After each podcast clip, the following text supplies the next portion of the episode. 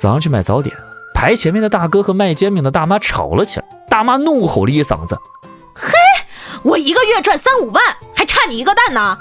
后来整条队伍都沉默了。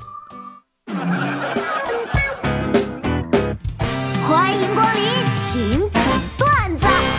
今天跟朋友开车来杭州，转悠到一个地方，我就有点好奇，跟朋友说：“哎，你看这儿挺热闹的呀，这么多车和人，定是什么景点？我们下去看看。”往前走了二十米，一抬头，杭州汽车西站。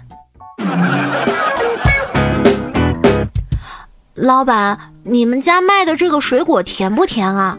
姑娘，你这问题就跟问男朋友你爱不爱我一样，一点意义都没有。你见过哪个老板说不甜的？哪个男朋友说不爱的？你拿个柠檬，我也会跟你说甜，你信不信？有个富二代朋友跟老爹吵架了，呃，有点要决裂的意思啊，还扬言要切断他的经济来源。他爹是这么撂的狠话。你个兔崽子！我以后每周就给你十万块，看你怎么活。今天一进家门就听到有人在叫我，找了半天发现原来是冰箱里的八喜冰淇淋。呃，具体是这么叫的：来呀来呀，小美女，快来吃我呀！哎，白天的饿和晚上是不一样的，白天是生理性的，饿了吃点啥呢？哎，算了一会儿再说吧。而晚上的饿是思维上的，他娘的，我要吃饭，说啥都不好使。朋友带六岁的小朋友来家里做客，随便聊起来逗孩子玩。小妹妹，你以后要找个什么样的男朋友结婚啊？我只找男朋友，不结婚。为什么？结了婚，老公会管我，我不自由。他和孩子什么都不会，那我好累的。如果男朋友想结婚呢？嗯，那我也不结婚，我就换个男朋友呗。现在的小朋友都这么懂的吗？终于知道我为啥老是失眠了。因为我睡觉睡得还不够虔诚，不够真诚，脑子里老是在想钱，心里呢又在想人。这要是能睡着，就有鬼了。